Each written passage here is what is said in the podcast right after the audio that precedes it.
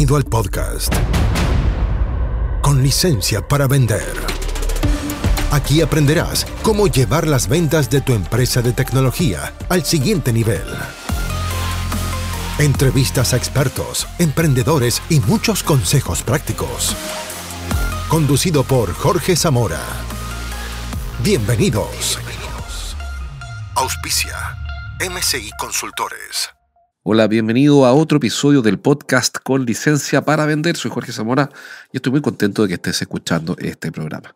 Hoy día vamos, te voy a contar sobre eh, qué he aprendido o de qué me he dado cuenta acompañando a los Key Account Managers de empresas de tecnología. Si eres un emprendedor TI o diriges un equipo de ventas de tecnología, quizá tecnología de información y comunicaciones, TIC o algo similar, bueno, este lugar es para ti. Te voy a contar qué es lo que he visto porque creo que te puede servir. Pero antes, quiero contarte que ya está funcionando el servicio de agendamiento para empresas de tecnología.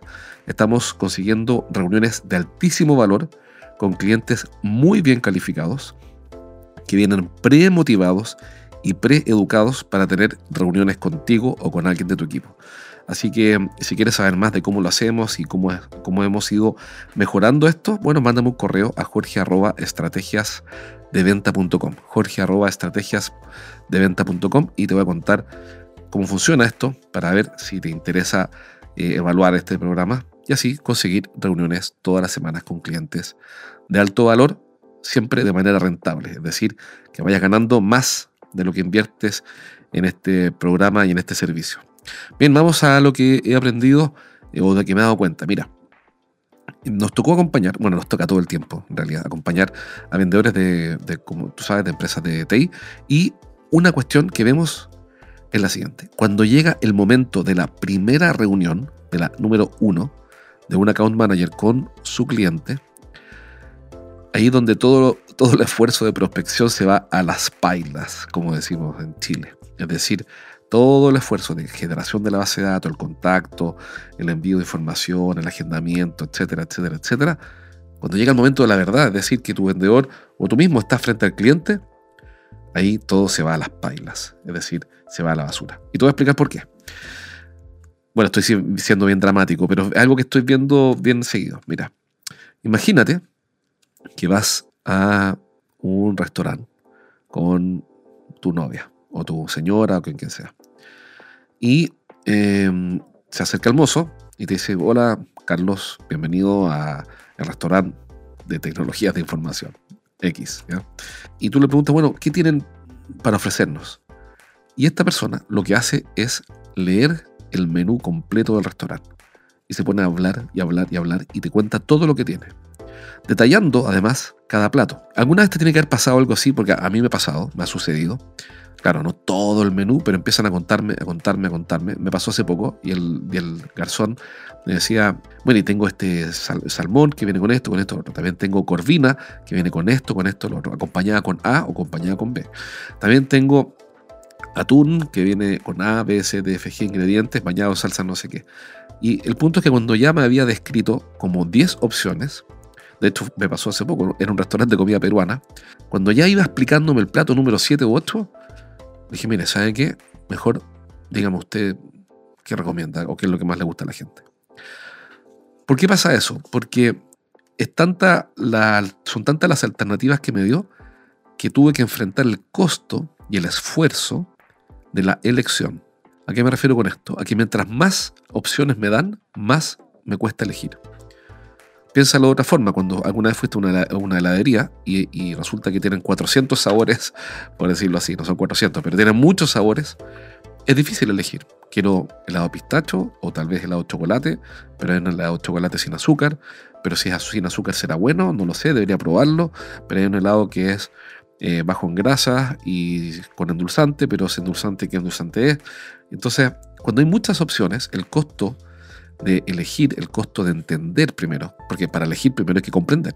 El costo de comprender y luego elegir, se lo traspasamos a nuestro cliente.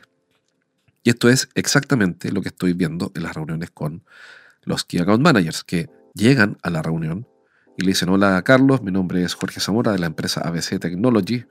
Y bueno, déjame presentarme. ya hasta aquí esto va muy bien.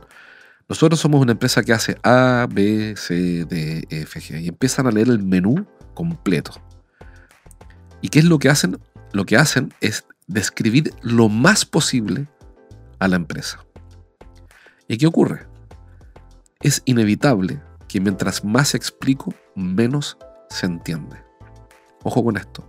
Mientras, mientras más explico, menos se entiende. ¿Por qué? Porque tenemos una capacidad limitada de poner atención, es decir, mantenernos concentrados en una tarea, que en este caso es entender e interpretar lo que me está diciendo el vendedor. a tu cliente le pasa eso, él tiene una capacidad limitada. Y cuando percibe que va a tener que hacer un gran esfuerzo para entender todo lo que, les, eh, lo que el vendedor le está explicando, se desengancha, renuncia al esfuerzo y empieza a mirar WhatsApp o su email o empieza a pensar en cualquier otra cosa. Entonces tenemos una ventana de tiempo acotada para entregar ojalá un solo mensaje. Y no tenemos que leer el menú completo porque al final nadie entiende nada. Este tipo de conversaciones, que te juro que las he visto muy de cerca, terminan después de, una, de un relato de toda la prosa, de todo el, el desarrollo que hace el vendedor, terminan en conversaciones como, ah, mira qué interesante todo lo que me cuentas.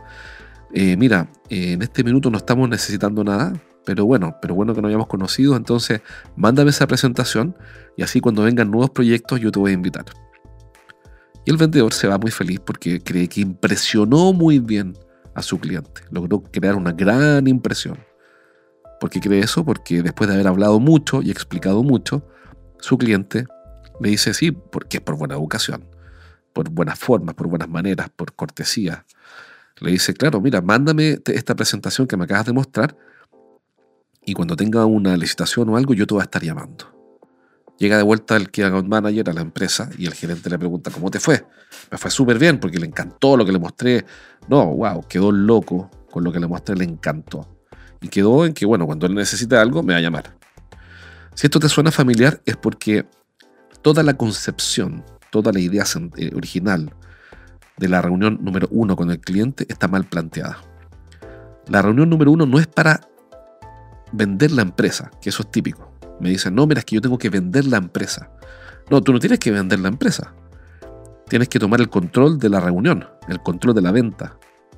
No tienes que vender la empresa. Ojo con eso. Porque cuando yo intento vender la empresa, de partida nadie compra la empresa. para empezar, nosotros compramos un producto o un servicio de la empresa, no la empresa. No, pero es que quiero mostrarle el respaldo que tenemos. Está muy bien, solo que cada vez que te pones a hablar de tu respaldo, esos minutos que gastaste en hablar de tu respaldo, no lo usaste en tomar el control de la venta de forma estratégica. Y le pasaste el control al cliente por el simple hecho de dedicarte a hablar. Cada vez que nos dedicamos a hablar, hablar, hablar, hablar, perdemos control de la venta, le entregamos el control a nuestro cliente y él decide cuál es el próximo paso. Y ese próximo paso es normalmente una invitación de buena crianza, como mándame la presentación y yo te voy a llamar apenas necesite algo. Entonces, ese es el primer punto. Tu objetivo no es vender la empresa, es tomar el control. También otro objetivo dentro de tomar el control es posicionarte como un experto que va a investigar problemas que tengas y que te va a ayudar a resolverlos. Además, enseñándote, siendo desafiante, enseñándole al cliente, en este caso, algo que él no sepa. Por ejemplo, una estadística. Por ejemplo, uno podría decir, voy a suponer, porque esto no es cierto, esto es una estadística que estoy inventando. Uno podría decir, eh, mira, nosotros ayudamos a los gerentes de, de tecnología de las empresas constructoras como la tuya, reducir sus costos de operación en un 22%. ¿Por qué lo hacemos? Porque 3 de cada 4 gerentes de tecnología de, las empresas constructoras que hemos encuestado declaran que no tienen una estrategia para bajar sus costos. Entonces, me gustaría saber si esto es algo que resuene, que es algo que a ustedes les esté afectando que, les o que lo tengan en vista como un objetivo para este año. Fíjate que le estoy haciendo una pregunta, estoy investigando y a la vez lo estoy educando en que de tres de cada cuatro gerentes de tecnología de empresas constructoras tienen este problema. Entonces estoy educando y estoy preguntando, estoy tomando el control de la reunión el control de la venta no solamente por preguntas de investigación, sino además por educación. Estoy educando al cliente y planteándole un desafío que tal vez ni siquiera lo tienen asumido. Entonces, bueno, aquí viene el dilema, porque mis clientes me dicen, no, pero es que yo tengo que mostrar todo lo que hacemos. Y la verdad es que le funciona tan mal que finalmente se dan vueltas y dicen, bueno, bueno, ok, ya, pero ¿qué hago? Porque yo tengo tres servicios. Por ejemplo, tenemos un cliente X que tiene un servicio de QA, un servicio de desarrollo y un servicio de integraciones con SAP. Voy a inventar un poco para, para que no se sienta aludido mi cliente cuando escuche esto. Entonces, me dice, bueno, pero ¿cuál presento? Porque yo tengo que mostrarle que hago tres cosas. Y no hay ningún problema en eso.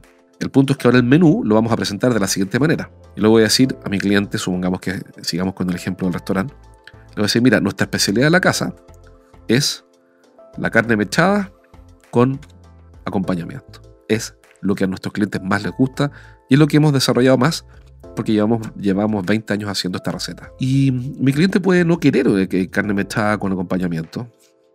Y puede decir, bueno, mira, en realidad la carne mechada me encanta, pero ya comí recién ayer, entonces no es algo que esté buscando hoy día. Ah, perfecto, tal vez te puede interesar entonces otros dos platos que tenemos que a nuestros clientes les gustan mucho, sobre todo a personas como tú, voy a suponer, ¿no? Personas como tú, o quizá a parejas que vienen a conversar un rato en nuestro restaurante. Les encanta el plato B y el, o el C. ¿Cuál de estos dos te tinca más? ¿Cuál de estos dos te hace más sentido? Entonces, priorizar no significa jugarme el todo o nada en una cosa. Priorizar significa mostrar una carta, un plato, una receta, un servicio o un producto con el cual tengo razones suficientes para pensar que a mi cliente lo puede valorar. ¿Por qué? Porque los clientes en promedio se parecen. Es decir, a la mayoría de los eh, comensales que van a las 7 de la tarde a un restaurante, con amigos, les hace sentido una tabla para picar antes de pedir un plato. Entonces yo tengo razones suficientes para inferir que esto va a ocurrir y puedo proponerles a los nuevos comensales que llegan aquí a mi mesa, decirles, miren, hola muchachos, ¿cómo están? Qué bueno verlos por acá. Quiero proponerles hoy día para comenzar una tabla fantástica que tenemos y que es la tabla mediterránea, estoy inventando. Y lo más probable es que acepten. Acá es lo mismo. Tú vas a acercarte o tu CAM se va a acercar al cliente y le va a mostrar, le va a decir, hola Ricardo, soy Jorge Zamora de la empresa de tecnología ABC, me presento, Después vemos el guion, cómo presentarse, etcétera, pero le voy a decir básicamente que nuestra especialidad, nuestra especialidad es reducir los costos de operación de los gerentes de, las empresas constructoras con una estrategia digital o de transformación digital. Y eso lo hacemos de ABC Formas con un X% de reducción en los primeros 12 meses en promedio. Es decir, en 12 meses nuestros clientes reducen un 14% su costo de operación. ¿Esto es algo que te haga sentido? Y lo confirmo, le pregunto y voy a sondear cómo responde mi cliente. Mira, sí, no, no, la verdad es que lo tenemos bastante resuelto. Ah, perfecto, y solo quiero entender una cosa, ¿cuál es el gran desafío que tienen para este año? No, no, el gran desafío para nosotros, voy a inventar, no es bajar los costos, sino que mejorar la seguridad. Mira, si de seguridad se trata, fantástico, porque lo segundo que hacemos, no solamente trabajamos con la reducción de costos, sino que lo segundo que hacemos es monitorear la seguridad de las plantas. Y eso lo hacemos de tal y tal manera. Y respecto a seguridad, me gustaría preguntarte lo siguiente. Mira, una de las cosas que hemos visto es que las empresas de las constructoras, como la tuya, si bien tienen un equipo que está a cargo de la seguridad, la seguridad, si bien es preventiva, no tiene monitoreo permanente o no tiene digitalización. Estoy inventando porque no sé nada este tema de seguridad. Y por ende pierden oportunidades de mejora en ABC maneras, formas. ¿Esto es algo que te resuene, Carlos? ¿Es algo que te haga sentido? Sí, me hace sentido porque tenemos ese problema. Perfecto, vamos a ir para allá en un minuto. Para terminar esta presentación, llevamos tantos años haciendo esto y trabajamos con tales empresas, principalmente, bueno, el tema de seguridad, y aquí están estas referencias disponibles. Ahora, entremos de lleno en tu negocio, Carlos. Cuéntame, cuando me comentaste recién que no tienen ABC aristas de esto eh, resueltos, ¿tienen pensado desarrollarlo este año, resolverlo este año? ¿Es una prioridad para ustedes? Y empiezo a investigar y empiezo a tensionar al cliente, diciéndole, por ejemplo, eh, ¿cómo sabes que mm, los indicadores de seguridad van a mejorar durante este año si es que, por lo que entiendo, no han hecho todavía una mejora en lo que eh, mejora tecnológica? Y quiero ilustrar que si la carta 1 que yo juego no es la carta ganadora por alguna razón, bueno, uso la carta 2 y si no la carta 3. Pero tengo que jugármela por algo. El efecto neto de presentarte como especialista o mostrar un plato ganador del restaurante o una carta ganadora o un servicio o producto ganador, el efecto neto de hacer eso, teniendo un plan 2, un plan B y un plan C, es decir, un plato 2, plato 3, un servicio 2 y servicio 3, el efecto neto de concentrarme en uno es muy superior a mostrar el menú completo y no jugármela por nada. Pero la gente cree que pasa al revés. La gente cree lo contrario. Cree que mientras yo más generalista me presente, como, como un generalista más amplio, con una oferta más amplia, lea todo el menú, me va a ir mejor. La verdad es que mientras más explique todo el menú, para mi cliente va a ser más difícil ponerme atención, más difícil comprender y más difícil tomar la decisión, es decir, decidir si sigue conversando conmigo en próximas reuniones o no. Eh, lo que te propongo acá es un cambio de mentalidad, un cambio de forma. Empieza a hacer pruebas, presenta una carta ganadora, por supuesto, investiga antes, ¿no? Con quién vas a hablar y haz la inferencia, la inferencia, la deducción lógica en base a los antecedentes que ya tienes para que las probabilidades de éxito de esa carta ganadora que vas a mostrar efectivamente sea la carta ideal, la carta que gane. En, general nosotros lo hacemos también, lo hacemos con la prospección, por ejemplo, de las empresas de tecnología, que es normalmente el eslabón más débil, bueno, y por eso desarrollamos el servicio de agendamiento telefónico para empresas de tecnología. Así que si quieres que te ayudemos con eso, ya sabes, mándame un correo a jorge.estrategiasdeventa.com y voy a estar feliz de ayudarte. Ahora, el punto para terminar, enfócate en una carta analiza con quién te vas a juntar, muestra esa carta y ten, por supuesto, la opción 2 y 3 para mostrarla si es necesario, de buena forma. Bien, vamos a seguir hablando de la reunión número 1 en otros episodios, en los próximos episodios, pero por ahora no sigas vendiendo la empresa, sino que habla de un servicio o un producto. Elige uno, enfócatela, enfócate, perdón, y juégatela, habiendo investigado antes, por supuesto, para que sea una apuesta razonable. Un abrazo, cuídate, chao, chao.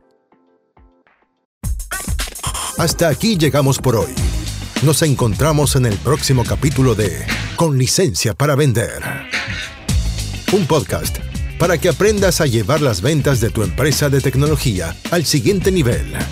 Nos reencontramos la próxima, junto a Jorge Zamora. Hasta entonces.